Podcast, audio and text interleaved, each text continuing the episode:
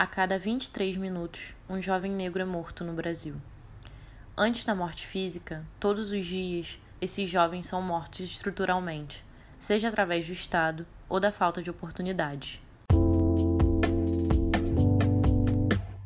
Lutamos para transformar essa estatística através da cultura e educação, escrevendo assim uma nova história.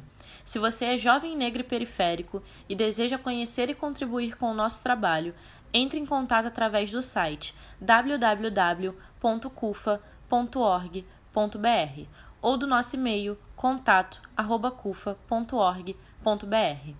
CUFA, fazendo do nosso jeito há 20 anos.